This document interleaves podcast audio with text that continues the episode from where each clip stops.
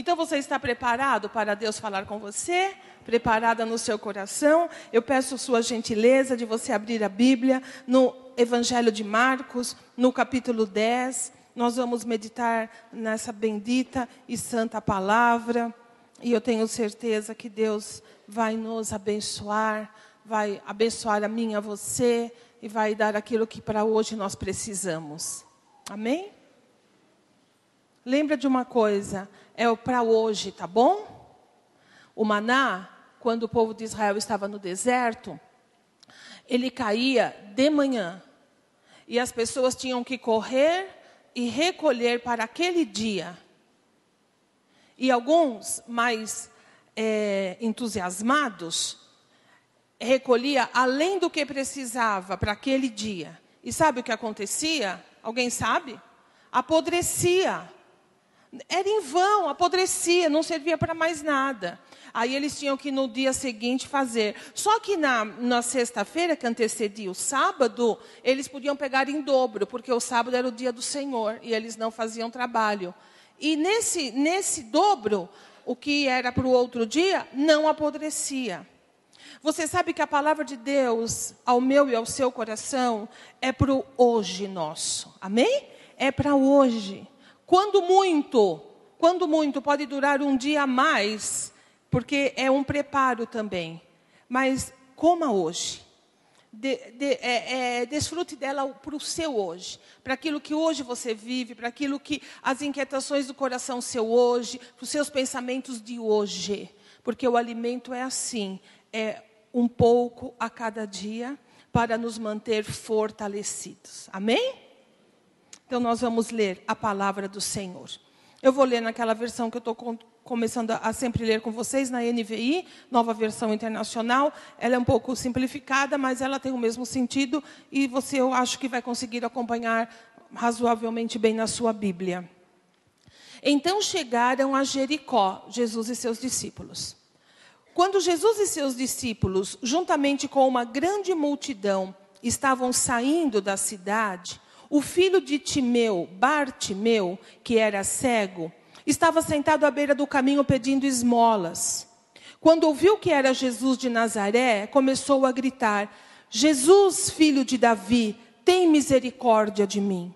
Muitos o repreendiam para que ficasse quieto, mas ele gritava ainda mais: Filho de Davi, tem misericórdia de mim. Jesus parou e disse: Chamem-no.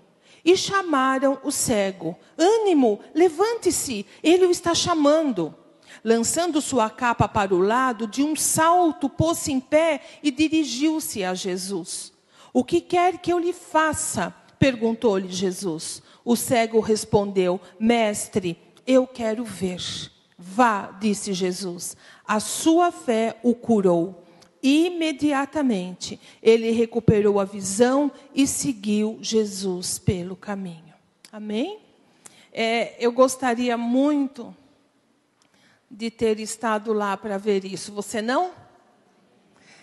Eu gostaria muito de presenciar essa situação, esse diálogo, esse, é, é, essa, essa afirmação de Jesus para ele a maneira como ele a recebeu.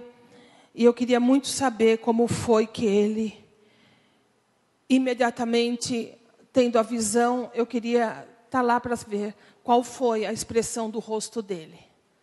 Eu queria muito saber isso. Mas isso foi privilégio de quem estava, não é? A nós compete é, ler e imaginar. Porque Bartimeu, os outros evangelistas, Mateus, Mateus, Lucas, vão falar que haviam dois, era ele mais um amigo, que estavam na mesma situação, mas Marcos se detém em, em focalizar Bartimeu, esse homem. E eu quero, entre tantas coisas que nós poderíamos aqui nos deter e pensar e buscar ah, uma revelação bíblica para toda essa passagem, eu queria me deter num detalhe da vida deste homem e na vida de tantos outros que estavam numa mesma situação naquele tempo, uh, em, em, na Palestina eu queria me deter no, no, aspecto de que a Bíblia fala que Bartimeu, ele estava sentado à beira do caminho. uh, na vida dele, isso significava que ele estava completamente apartado da vida da vida social, da vida produtiva. A Bíblia diz que ele estava à beira do caminho e ele fazia o quê? Pedia esmola, ele esmolava. As coisas mudaram de lá para cá, é, graças a Deus. Hoje, um, um cego, ele não precisa necessariamente se tornar um mendigo, não é verdade? Tanto é que a gente vê muito pouco isso, muito pouco. Não há mais cegos mendigando. Uh, aleijados também não, defici desculpe o termo, deficientes físicos não. É, a sociedade, de uma, alguma maneira, ela, ela teve uns olhos melhor para essas pessoas e recursos também. Hoje nós sabemos que deficientes, eles, eles recebem por direito um salário do governo. As empresas são obrigadas né, a contratar pessoas deficientes para o trabalho. Isso tudo que mostra que há um cuidado. Hoje, as pessoas não ficam mais confinadas dentro de casa, escondidas como uma vergonha. Hoje as pessoas convivem. Então, é, para nós é um pouco difícil entender como era a vida de Bartimeu. Mas a gente pode, com esforço, poder procurar. Eu me lembro quando eu era criança, uh, havia um, uma família vizinha que tinha um filho e ele era deficiente e ele era mantido em casa. Ele tinha uma deficiência mental severa, muito severa. E eu quero dizer a vocês, era uma vida muito difícil, muito precária para a família, para ele.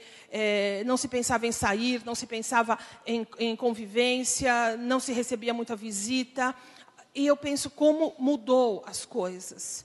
Mas Bartimeu estava numa época em que ser cego era a maior das desgraças que poderia acompanhar e acontecer na vida de uma pessoa. Daí a gente também percebe que a incidência não era tão pequena assim, porque é interessante que uma própria profecia sobre Jesus fala que ele abriria os olhos aos cegos.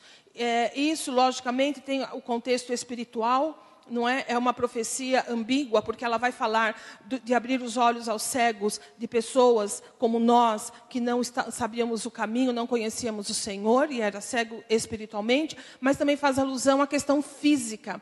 A cegueira era uma, um, um, um mal, um mal temido, um mal odiado uh, naquele tempo. Nenhuma família queria ter um cego. Por que isso? Porque o cego, ele não podia fazer nada. Pense como que ele poderia trabalhar se naquela época a lavoura era o motor da economia. Ele não poderia ser um oleiro, ele não poderia trabalhar com argila, que era outro setor produtivo. Ele não tinha o que fazer não tinha como sobreviver. Não havia emprego, não havia ajuda, não havia auxílio. As famílias eram pobres em sua grande maioria. E para poder ajudar de alguma forma a família, ou mesmo ter para si o mínimo do mínimo, ele só tinha uma opção, que era mendigar e depender da caridade, né, da misericórdia, da compaixão das outras pessoas. Então ele estava a na beira do caminho. Obviamente, ele não podia estar no caminho, ele não podia estar na estrada. Você imagine um cego naquela época na estrada. Olha, não tinha bengala de sinalização. Não tinha essa boa vontade que nós temos em ajudar. Qualquer um de nós para para ajudar uma pessoa deficiente visual a atravessar uma rua, sim ou não? Nós somos incapazes de passar uh, insensíveis a isso. E quando nós vemos um quadro, às vezes, nós nos comovemos e nós olhamos e pensamos: meu Deus, como isso deve ser difícil. Mas naquela época não era assim. Não havia recurso, não havia o que fazer. Se compadecer o quê? Vou pegar e levar para minha casa? Era isso que se poderia fazer. Não mais do que isso. Ele, obviamente, estava à beira, porque se tivesse no caminho, estaria atrapalhando.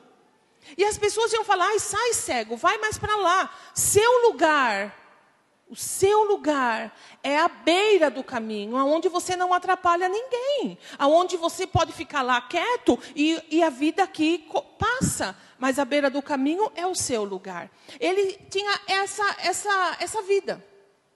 E sabe, lá na Palestina, a, o Discovery mostra muito isso, os livros mostram, era uma terra seca, uma poeira terrível. Né? E eu não imagino que seja muito agradável ficar à beira do caminho, comendo a poeira de todo mundo, dos carros, de bois, dos cavalos, dos animais, dos jumentos, das pessoas andando à beira do caminho. E o mais que isso, a vida passando. Bartimeu era cego, mas ele não era surdo ele podia ouvir. Pense nele à beira do caminho, ouvindo. E ele de desenvolve a audição, porque quando você tem um, um, um é, como é que chama? Sentido uh, obstruído, necessariamente você vai desenvolver o outro. E ele ouvia, ele ouvia as histórias, as, as risadas, os comentários, tudo isso é, é, é como se ele tirasse um pouco da vida dos outros para poder ter vida não é alguma coisa muito fácil. Não é alguma coisa que a gente fala, puxa vida, que vida que eu gostaria de ter. Ele estava completamente apartado. Ah, e também ninguém vai querer casar com um cego naquela época. Nenhuma moça se interessava por ele. Não deveria se interessar. Quem queria um marido cego, que não pudesse sustentá-la, que não podia dar nenhum tipo de segurança, não podia nem consigo mesmo?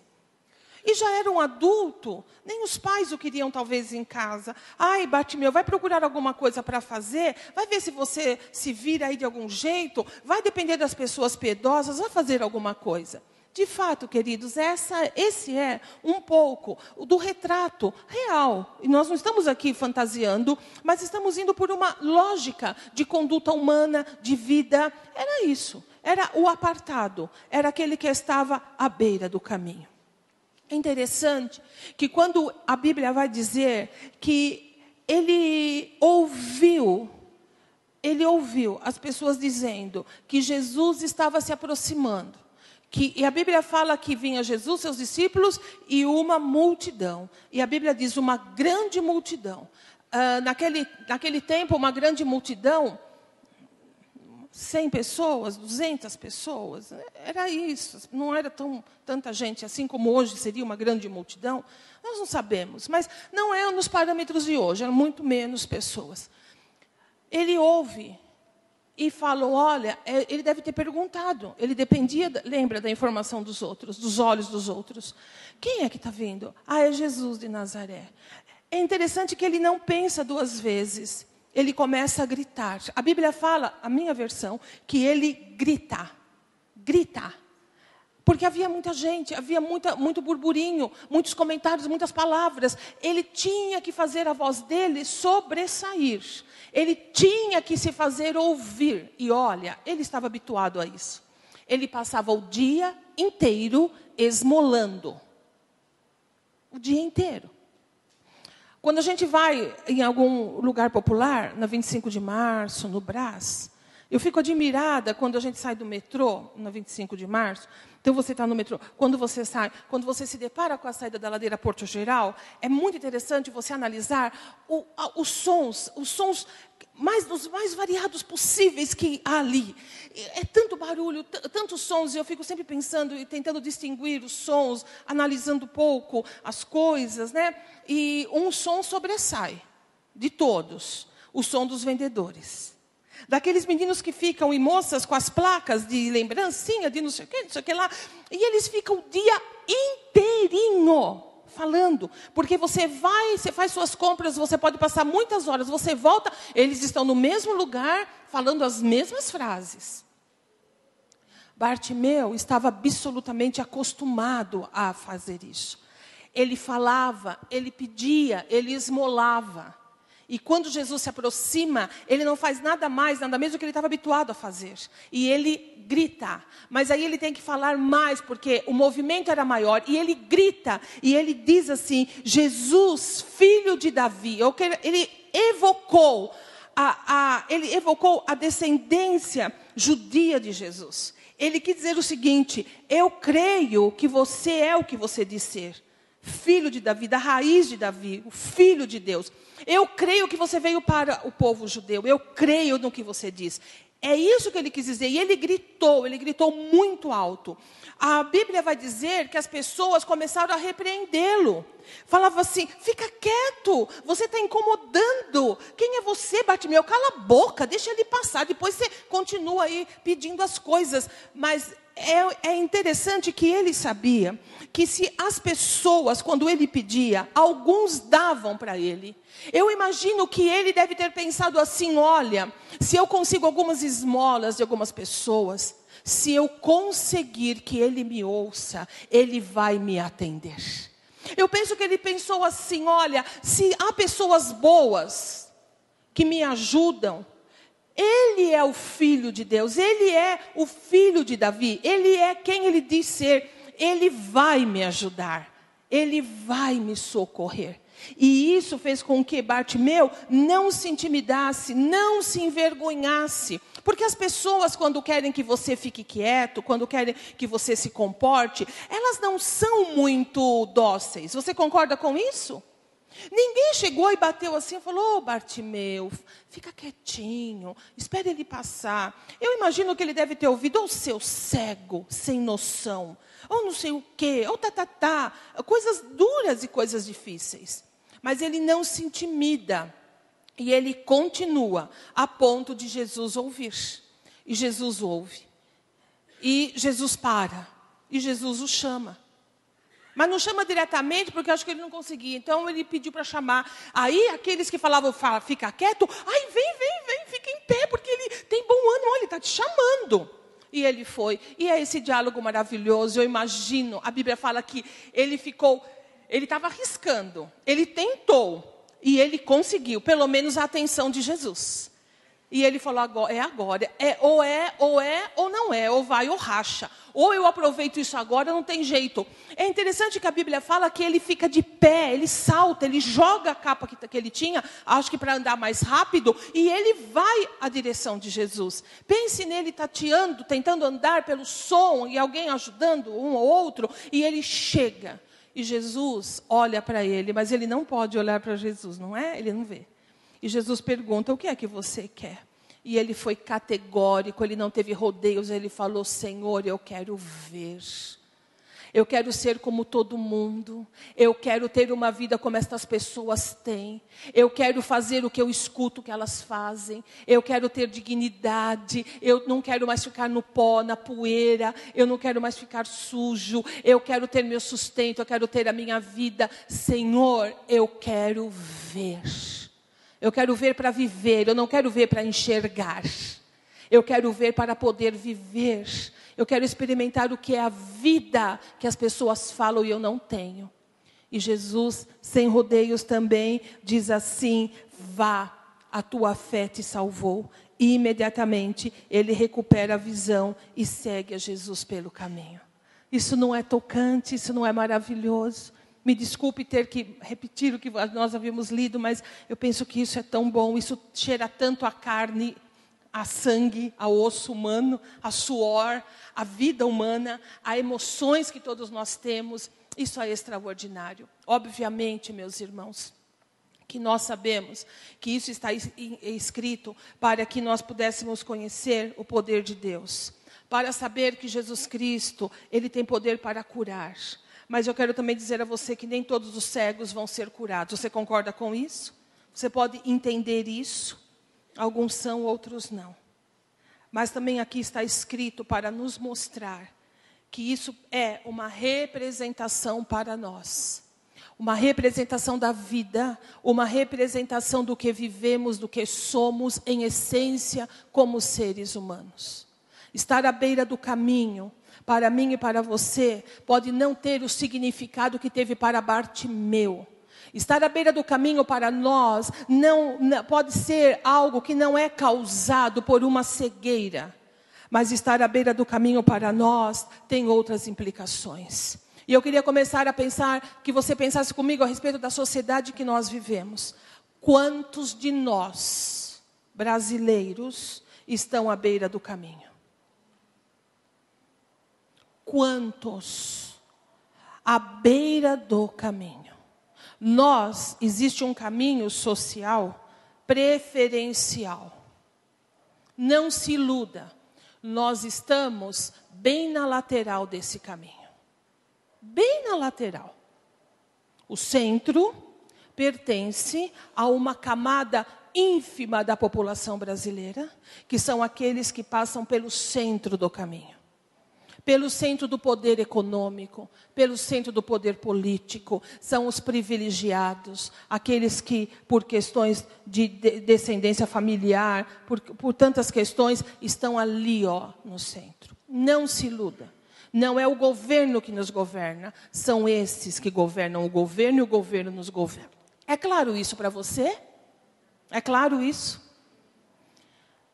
Nós estamos mais ou menos na lateral. E na lateralzinha, viu? Ninguém está muito porta. Nós estamos lá na lateral. Mas nós ainda estamos no caminho. Eu quero que você pense naqueles brasileiros e brasileiras que estão literalmente à margem do caminho, que não podem se pensar, pensar em colocar o pé no caminho, que não têm a mínima condição para isso. Aqueles que estão bem apartados e que para a maioria de quem está no caminho social do Brasil é o lugar onde eles devem estar. Pense socialmente no Brasil a respeito da Bolsa Família. O quanto, o quanto esse procedimento governamental é criticado. E eu não quero entrar no mérito da questão política aqui, nem ideológica, não é nada disso. A reação que existe quando a, a, presidenta assumiu e disse que continuaria, iria incentivar esse programa, iria expandir, eu fiquei absolutamente chocada com algumas coisas que eu vi uh, por outra página de outra pessoa no Facebook, que se relaciona com pessoas de uma classe média alta, dos comentários que estas pessoas da classe média alta brasileira fizeram a respeito desse programa quer sustentar vagabundos e por aí vai. Sabe por quê? Porque é assim, ó, não incomode. O seu lugar é a parte do caminho, a beira do caminho e é lá que você precisa estar. Você entende isso? Você pode não concordar, mas você entende o que eu quero dizer? O que eu quero falar? Então, socialmente, quantos de nós estão à parte, à beira do caminho? Na, no limite. E quantos, meus irmãos, estão apartados mesmo? Queria que você pensasse um pouco numa realidade muito próxima nossa, da Cracolândia, por exemplo. Eu acho que nunca nós vivemos algo parecido com isso. Nunca. Eu posso falar isso porque eu tenho uma prima, uma, uma filha da minha prima. E ela, a minha prima tem a minha idade, ela tem filhos como eu. Uma da, das filhas dela vive na Cracolândia. Então eu não a vejo muito, eu via quando era criança, não a vi mais, sem notícias pela família, e ela está lá, ela tem 28 anos, ela é, ela era uma moça linda, linda. Ela tem hoje 28 anos, três filhos, nenhum dente na boca. Ela é completamente doente. Ela, ela é exatamente o que a televisão mostra. Eu penso que ver isso é uma das tragédias maiores sociais que nós enfrentamos. As pessoas chamam essas pessoas de zumbis, de mortos-vivos, porque de fato e de verdade eles o são. Perderam. Ele, esses estão absolutamente à beira do caminho. À beira do caminho. O problema é, ninguém quer saber deles. O problema é, os, o governo tem tentado é, é, manipular a situação e fazer algumas coisas e só tem dado tiro no pé. Porque em qualquer lugar que eles estejam, se há uma intervenção, eles se espalham. E para onde eles vão, ninguém quer. Obviamente, obviamente, nós sabemos todos os problemas que isso existe e tal, e, e, e tanta coisa que está que, que, que tá incluído em tudo isso. Mas há um clamor tão grande porque esses excluídos, os que estão à parte do caminho, têm uma família. E não é, não está próximo a mim nem a você, mas tem uma família próxima. E essa família busca desesperadamente algo que possa fazer com que essas pessoas saiam dessa situação. Então são dramas e são situações graves que nós enfrentamos. São situações que para nós está na televisão, está nos jornais, está na mídia, não está no nosso dia a dia. Mas sabe que nós podemos também ter um pouco de uma visão de compadecimento, de entendimento e de saber, meus irmãos, que a Bíblia fala que a justiça nessa terra, ela nunca vai acontecer, porque a Bíblia fala que lá em Jerusalém Celestial é o lugar onde habita a justiça. E nós sabemos, então, que não é a cegueira só que pode fazer, como para Bartimeu, hoje, o que pode fazer uma pessoa estar à beira do caminho é uma vida como essa, escravizada por algum tipo de vício, que seja maior do que a pessoa. Ou então, porque é desfavorecida socialmente, porque não tem dinheiro, porque não teve oportunidade, porque não teve instrução, porque não soube administrar. Tem mil justificativas. Ah, está assim porque merece. Ah, está assim por isso. Por... Mas não muda, não muda. Eles estão à beira do caminho. O que é confortante nisso tudo, nesse quadro grave, é que nós podemos lembrar das palavras de Jesus Cristo, que ele diz que ele veio, ele veio primordialmente, principalmente para pessoas assim. Ele veio para pessoas assim. Agora, nós não precisamos, tocando a nós, estar no sentido, nessa situação, para falar, eu estou à beira do caminho. Você sabe que há caminhos que todos nós desejamos andar. Existe ou não na sua vida? Há caminhos que nós desejamos andar. E não é porque nós não somos viciados e não estamos numa situação dessa, a ponto de chegar num campo desse, ou porque nós não somos paupérrimos, paupérrimos de estarmos abaixo da linha da pobreza, ou seja, na miséria. Na miséria é que nós podemos falar: "Ah, não, eu não, eu não, não corro risco de estar à parte no caminho. Eu não corro risco de estar fora, aonde as coisas acontecem, aonde a vida vai e vem." Sabe por quê? Porque todos nós temos em nós um desejo, um caminho que nós criamos na, no nosso, na nossa mente, um caminho na nossa ideia, no nosso raciocínio, no nosso coração, e a gente fala: eu gostaria de andar por esse caminho. Você tem um caminho assim? Você imagina um caminho assim para você? Eu estou me fazendo entender, meus irmãos? Mesmo? O pessoal de cima está entendendo? Não que vocês não consigam, é que às vezes eu não sei expressar né, aquilo que. Então, nós, nós também idealizamos um caminho.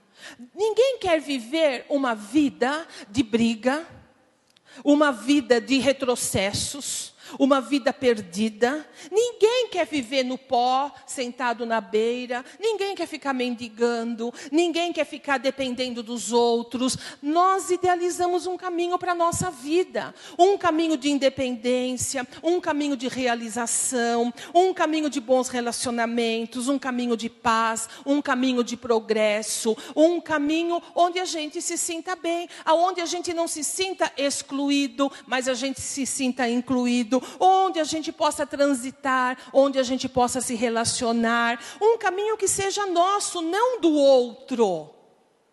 Porque não adianta andar no caminho do outro, você vai ser sempre um visitante, não é verdade?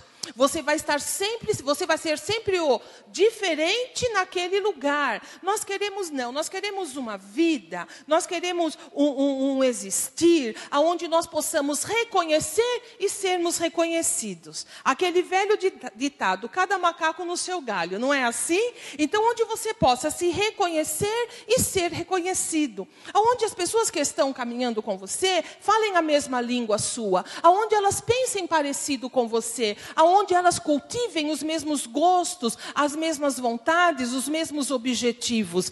Todos nós idealizamos um caminho. Em outras palavras, nós sonhamos com alguma coisa. Nós sonhamos com um estilo de vida. Nós sonhamos com conquistas. Nós sonhamos em conquistar uma vida familiar, uma convivência social pacífica, abençoada.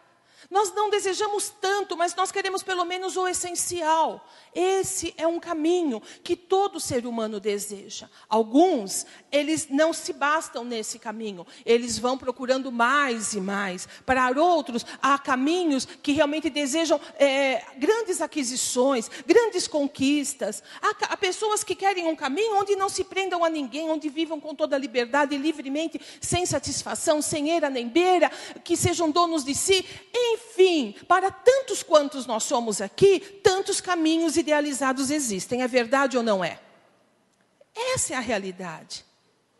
Agora, o que a palavra de Deus diz é que Deus criou o homem para justamente almejar andar no caminho, almejar uma vida satisfatória.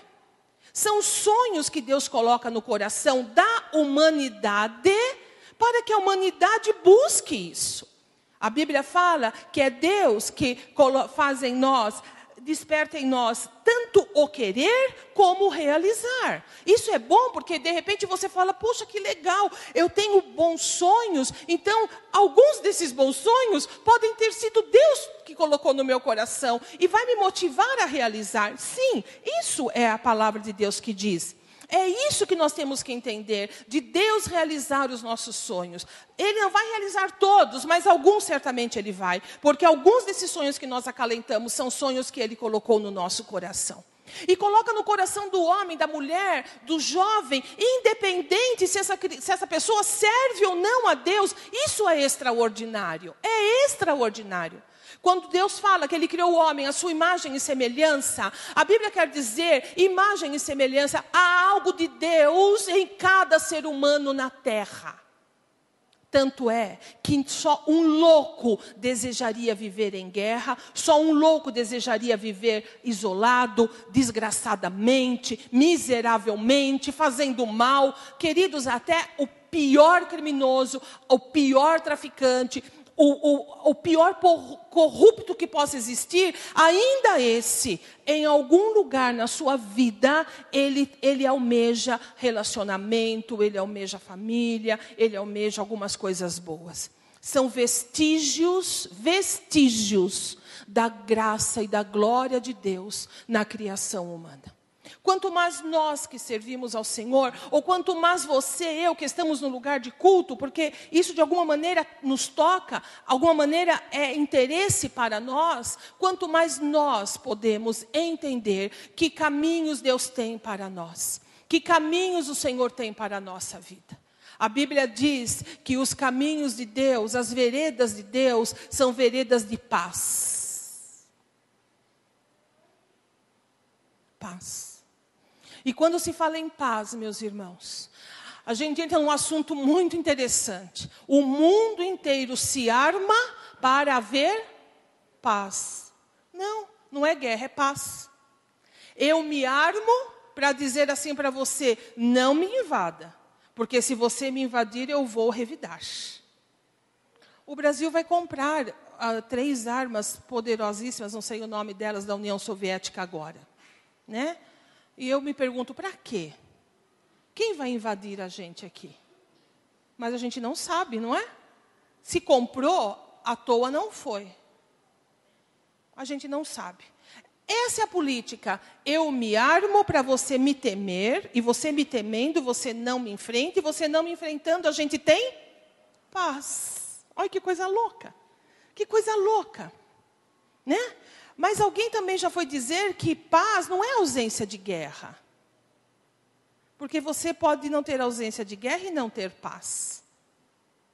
Paz tem a ver com alguma coisa interior, com um estado de alma, de mente, de coração, que faz com que a pessoa não queira o mal, não queira a briga, não vá à, à desforra. E aí é um outro assunto muito mais complexo. Mas a Bíblia fala que o caminho que Deus tem, todos os caminhos, todas as veredas de Deus são veredas de paz. Paz. Ou seja, há um, uma tranquilidade, há uma forma peculiar de vida que Deus quer que cada um de nós tenhamos, que é uma vida de paz. E o que significa isso? A ausência de todo e qualquer conflito? Não, não se engane. Quando a Bíblia vai falar de paz, ela vai estar falando de paz interior. Interior. Que apesar do conflito, apesar de briga, apesar de ameaça, apesar de medo, há paz no coração tranquilidade profunda, lá no fundo, é saber que as coisas vão terminar bem, porque Deus começou, está no controle e vai terminar. a Bíblia fala que há caminhos que para o homem parecem caminho de vida, mas no fim são caminhos de morte. E isso é uma coisa muito pertinente à vida humana.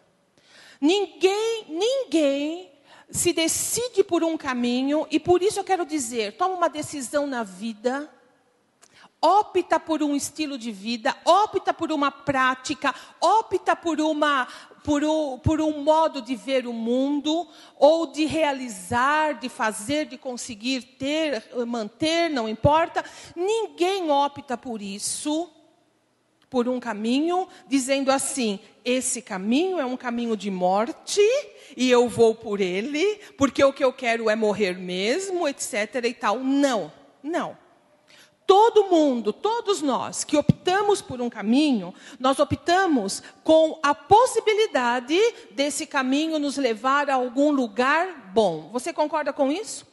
A um, a de dar lucro, de dar incremento à nossa vida, qualquer coisa que se faça, ninguém vai fazer alguma coisa, só nenhum louco vai fazer isso. De falar, eu vou porque eu quero morrer mesmo, então esse é o caminho, é o caminho da desgraça, da perda, do prejuízo. Não, meus irmãos. Nós vamos e nós falamos assim: olha, é bem verdade que esse caminho é meio duvidoso. Já me alertaram que quem caminha por ele nem sempre se dá bem mas eu vou tentar assim mesmo, porque eu tenho chance, pode dar certo. Nós jogamos com a possibilidade de dar certo ou não. E nas coisas muito pequenas da nossa vida, no nosso dia a dia, no cotidiano, no corriqueiro. Você pode dizer assim: eu não tenho carteira de habilitação ou eu descobri que a minha carteira está vencida. Mas eu preciso tanto ir naquele lugar, afinal de contas, tanta gente faz. Eu sei que pode dar errado, mas pode dar certo. Eu vou optar. E você opta. Você opta. E você pode ir, você pode viajar, você pode fazer o que for. Você pode ir uma pessoa para o hospital, sua mulher para ganhar nenê. Pode fazer qualquer coisa. E você está ali naquele caminho e você está ciente, ciente de que para algumas pessoas ele dá muito certo e para outras pessoas ele pode dar, muito errado. E você se põe naquela situação e você vai. Você está jogando com pro probabilidade. Você está completamente entregue às circunstâncias. Ou você pode ler alguma coisa na Bíblia e a Bíblia diz assim, por exemplo, uh, uma coisa muito básica: não roubarás. E você tem diante de você uma situação, uma situação que não é um roubo à mão armada, né? É mas é uma situação que você pode classificar como roubo. E você diz assim: ah, mas Uh, não é para todo mundo, ah, eu sei, mas olha, e começa a cogitar, a cogitar, e aí você decide pelo caminho que você vai andar. Isso é cotidiano, isso está diante de nós a cada momento, a cada dia. Há uma decisão que nós tomamos. Ninguém vai tomar uma decisão para um caminho de morte. Nós vamos tomar uma decisão apostando que ali naquele caminho arriscado a gente vai se sair bem. E eu quero dizer a você, meu querido, minha querida, quando se trata de princípios bíblicos, quando se trata do que a palavra de Deus nos diz, é melhor a gente não arriscar. Você concorda com isso? Às vezes alguém mais velho vem nos dar um conselho, ou a, gente também, quando já, como a gente já tem idade, a gente vê uma situação e você pensa, olha, pela experiência de vida, pelas coisas que eu conheço, isso aqui não vai dar muito certo. Você chega para a pessoa e você diz, aí a pessoa diz assim: Ah, eu entendo, respeito, agradeço a sua preocupação, mas eu vou tentar do meu jeito. É um direito que ela tem. Mas aí ela não está, ela está, ela, ela tinha a opção de ouvir ou não, mas quem estava falando com ela era alguém como ela. Alguém que deduz, alguém que pensa, alguém que vai por experiência, mas era alguém assim, de igual para igual. Mas eu quero que você entenda que quando Deus fala conosco, não é alguém igual, não é um, um, diálogo entre iguais, entre pares. Quando Deus fala, é Deus falando com o homem. E eu quero que você saiba quem é o homem e quem é Deus. Como que nós vamos poder dizer assim, legal, Deus, eu entendi, captei, mas vou, vou tentar. Quem sabe? Quem sabe, né, Senhor, pode dar certo para mim? Quando nós sabemos o que Deus está querendo dizer. Jogar com as possibilidades é sempre um risco. Não devemos fazer da nossa vida um jogo. Você concorda com isso? Não faça da sua vida um jogo. Sua vida é preciosa demais, demais, para que você a exponha a possibilidades de sim ou não. Ah, eu vou pelo caminho de morte, mas comigo a coisa vai ser diferente. Afinal de contas, eu sou esperto, eu sou esperta. Eu sei administrar as coisas. Eu vou até, eu sei até onde eu posso ir. Olha, esse é essa é a receita, é a receita para a gente descobrir que a gente nunca soube até onde pode ir, que a gente, nos, a gente se desconhece frente a certas situações e que Deus é para nós, se você me permite dizer assim, um breque, um limite necessário, saudável, salvador da nossa vida. Muitas vezes, quando nós estamos pensando nos caminhos da nossa vida, nós também nos vemos fora do caminho, fora da normalidade. Quem aqui já não passou uma situação e você falou assim: meu Deus, não é isso. Não é isso que eu espero da minha vida. Não é isso que eu quero. Eu estou aqui, mas não é aonde eu queria estar.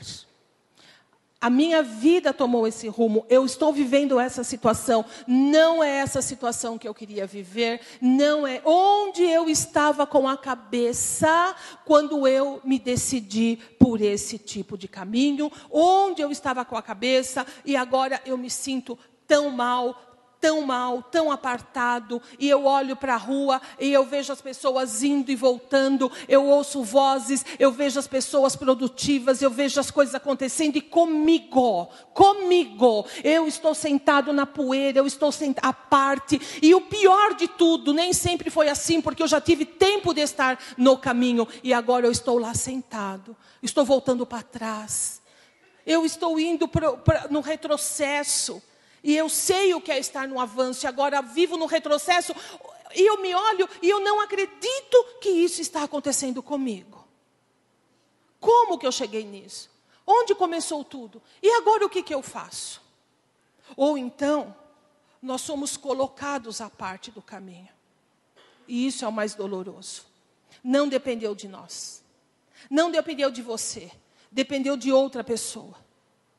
Pela, por, por mil coisas, por decisões erradas do pai, da mãe, por uma questão que você foi posto em situações que você não provocou, que você não respondia por você, e sua vida tomou outros caminhos. E hoje você olha e você fala: Meu Deus do céu, eu estou à parte eu vivo uma vida que eu não queria viver, mas eu não tive como evitar. Eu não pude evitar. O que me aconteceu fez com que essas coisas se tornassem uma realidade e eu não tenho como reverter isso. Às vezes nós somos colocados à beira do caminho, meus irmãos, por é, circunstâncias da vida, por inesperado, por aquilo que acontece, por coisas que estão aí soltas para acontecer na vida de qualquer pessoa, inclusive na nossa um negócio mal feito, a perda de um emprego, o cônjuge que não ama mais a gente, o filho que abandona a casa, que desrespeita, que vai embora e toma seu próprio rumo, a esposa que desinteressa, que cai depressiva, e você tem que assumir coisas que você nunca pensou assumir na sua vida.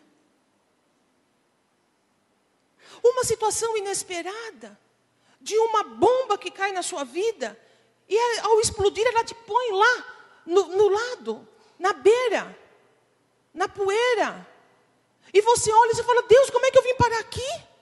Como é que de repente minha vida deu essa, esse, essa reviravolta tão grande? O que, que acontece? O que, que aconteceu? E agora? O que, que eu faço? Nós podemos passar coisas assim. Às vezes, nós saímos do caminho.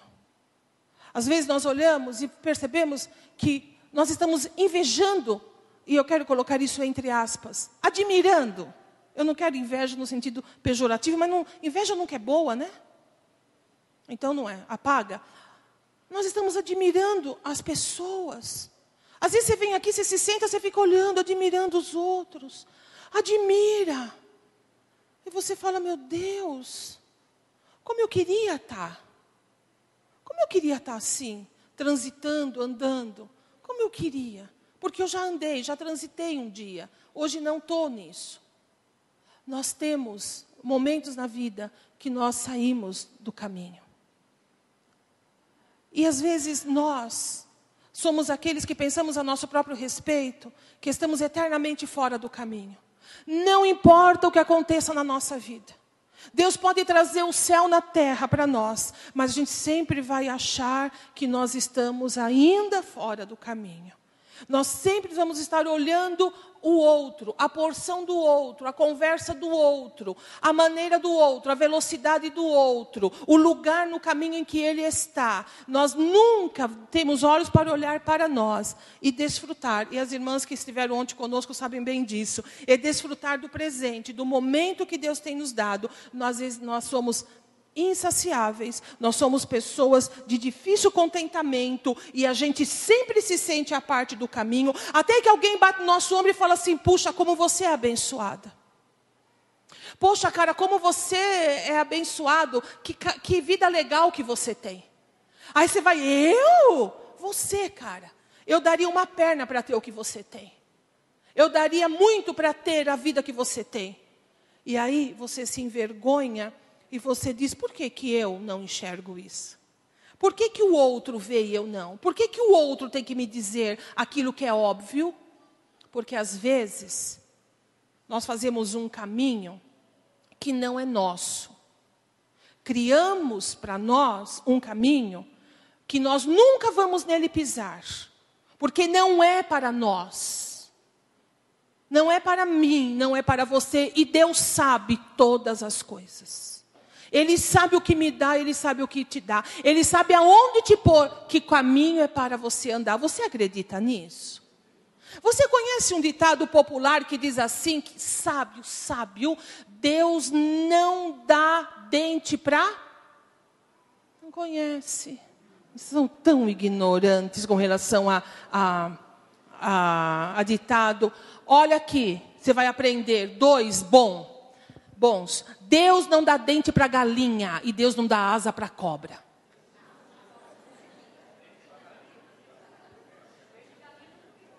Mas é, Deus não dá dente para galinha. Por que será? Deus sabe por que, que ela não tem dente. O que, que ela faria com o dente? E a cobra se tivesse asa? Hã? Se matar barata voadora é uma desgraça, imagina uma cobra voando.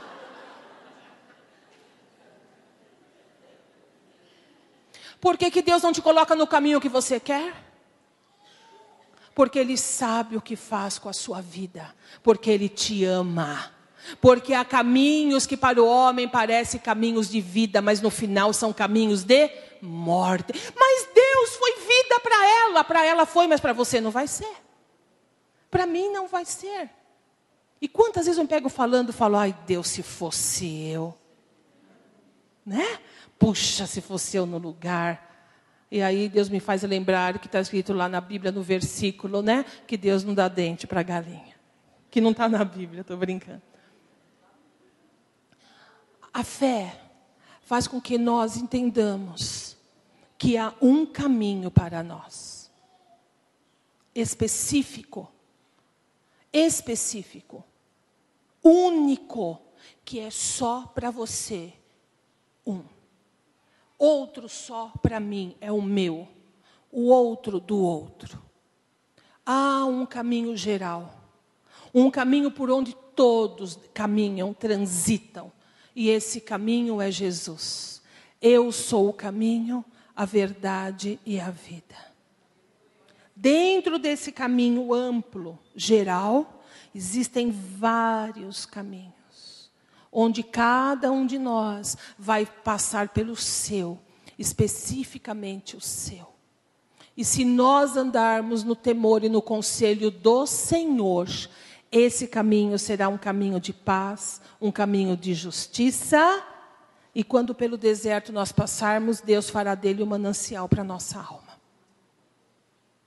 Porém, quando nós estamos à margem, seja por questões sociais, seja por questões é, de atitudes de terceiros que nos comprometeram e nos afetaram diretamente, seja pelas nossas próprias decisões.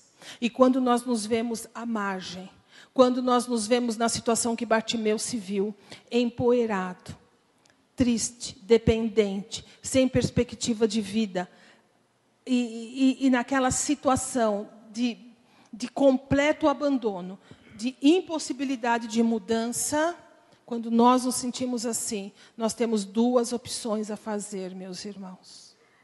E era o que ele fazia na vida. Ou ele ou nós vamos buscar sair dessa situação pelas nossas próprias forças. Mas pense comigo, se muitas vezes nós não temos força, como o pastor bem disse aqui às vezes, nem para conseguir nos libertar de um vício que nós adquirimos, e não precisa falar cigarro, entorpecentes e nem outras coisas. Pense em deixar de tomar café preto, por exemplo.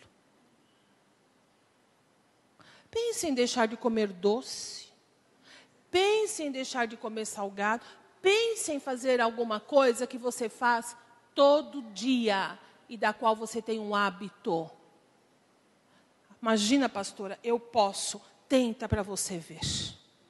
Nós somos de vontade fraca e nós precisamos tanto de ajuda. Dificilmente nós vamos conseguir sair de um emaranhado muito mais complexo né, da nossa própria vida.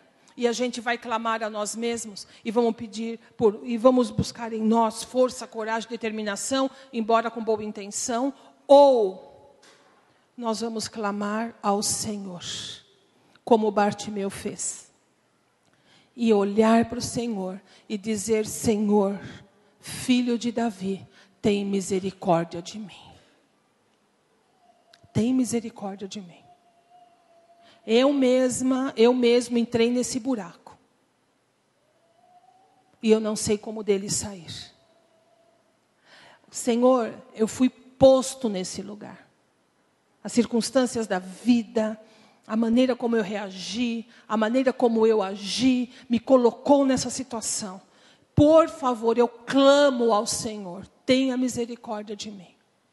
Meus queridos, não há outro meio, não há outra maneira de nós voltarmos ao caminho que Deus nos deu, ou de nós entendermos o porquê que por tempo estamos apartados dele, a não ser clamando ao Senhor. A Bíblia fala que Bartimeu, ele clamou, gritou. A Bíblia não diz que ele reclamou, que ele questionou. A Bíblia não diz que ele disse por quê. Ele não perdeu tempo com isso. Não percamos tempo com isso também antes de gastar energia, força e dizer: Por que, Senhor? Clame ao Senhor e diga: Senhor, tenha misericórdia de mim. Olha para mim. Se o Senhor quiser me explicar por que, amém. Se não quiser, tá bom. O importante é que o Senhor olhe para mim. Que nessa situação, nessa vida, eu possa dar com o caminho, Senhor. Eu possa andar com o caminho que o Senhor tem para mim. Que eu possa entender o teu plano, o teu propósito na minha vida, mas eu não quero esmiuçar, eu quero ser como Bartimeu, eu quero correr para o Senhor e falar quantas vezes necessário for: Senhor, filho de Davi, tem misericórdia de mim, porque esse caminho não quero, esse caminho não é de vida, eu quero o caminho de vida, eu quero o caminho que o Senhor tem para mim. Queridos, nesta manhã, eu penso que cada um de nós pode olhar para seu próprio caminho. Isso é maravilhoso no, no, Evangelho, no cristianismo. É dar essa autonomia, essa liberdade, essa, é, essa, essa oportunidade da gente poder ser a gente, independente do outro. Então, não é interessante aqui pensar que caminho que você está seguindo, cutucar o irmão, que caminho que você está, é bom? Não, você tem o seu caminho. Você pode nesta manhã olhar para si, olhar para dentro de si e pesar o seu caminho, a sua vida. E não importa o que você encontre, eu quero que você saiba, a resposta e a solução está no Evangelho, está em Jesus Cristo, está no Filho de Davi que tem misericórdia do homem, que tem misericórdia da mulher, que tem misericórdia da raça humana. Ter misericórdia, sabe o que significa? Se compadecer das misérias. Entender, saber, pesar o coração e saber quem nós somos. O salmista disse assim: Senhor, quem é o homem para que dele tu te lembres? Quem somos nós para que o Senhor pudesse olhar para nós com tanto amor, com tanta bondade? Quem somos nós a ponto do Senhor estar disponível para nos abençoar, a ponto do Senhor mostrar que o Senhor é o caminho, o Senhor é a verdade, o Senhor é a vida. Quem é? Quem, quem somos nós? Quando aquele meteoro alcançou a Terra, você viu lá pelo YouTube na Rússia? quem somos nós? Para que Deus enviasse o Filho dele, quantos mundos devem haver? Quantos seres devem haver? Mas Deus amou, amou o mundo, a humanidade, de tal maneira que deu o seu Filho, para que todo aquele que nele crê não pereça, a parte do caminho, mas viva, tenha vida eterna. Que coisa maravilhosa. Pense nisso. Pense nessa grandeza, nessa oportunidade que eu e você temos, meus irmãos, de andar no caminho. Ame o caminho que Deus pôs na sua vida. Celebre o caminho que o Senhor pôs. Há coisas boas nele. E você deve a, a, a amar isso, vibrar com isso, vivenciar a cada momento o que Deus tem colocado na sua vida. Eu quero terminar dizendo para você, e eu quero que isso fique muito gravado no seu coração. Os pensamentos que Deus tem a seu respeito são mais altos daquilo que você pensa. Os pensamentos que Deus tem a seu respeito estão acima daquilo que você pensa para você mesmo. Os caminhos que Deus tem para você são mais altos do que você pensa. Nossa vida é um quebra-cabeça que está sendo montado. Eu quero deixar um conselho para você. Não fique olhando para a peça que falta. Olhe para aquilo que já está completado. E você vai descobrir, você vai ter uma, uma visão, ainda que pequena, mas uma visão quando ele for completado, quando aquela peça se encaixar, do que Deus tem planejado para você. Amém? Nesta manhã, eu penso que você tem muito a pensar. Eu penso que você tem muito, pelo menos, a refletir na sua vida e no seu coração. E eu quero que você ponha agora sua atenção, seu pensar na sua vida, no caminho que você tem seguido. E eu quero que você feche seus olhos na presença de Deus.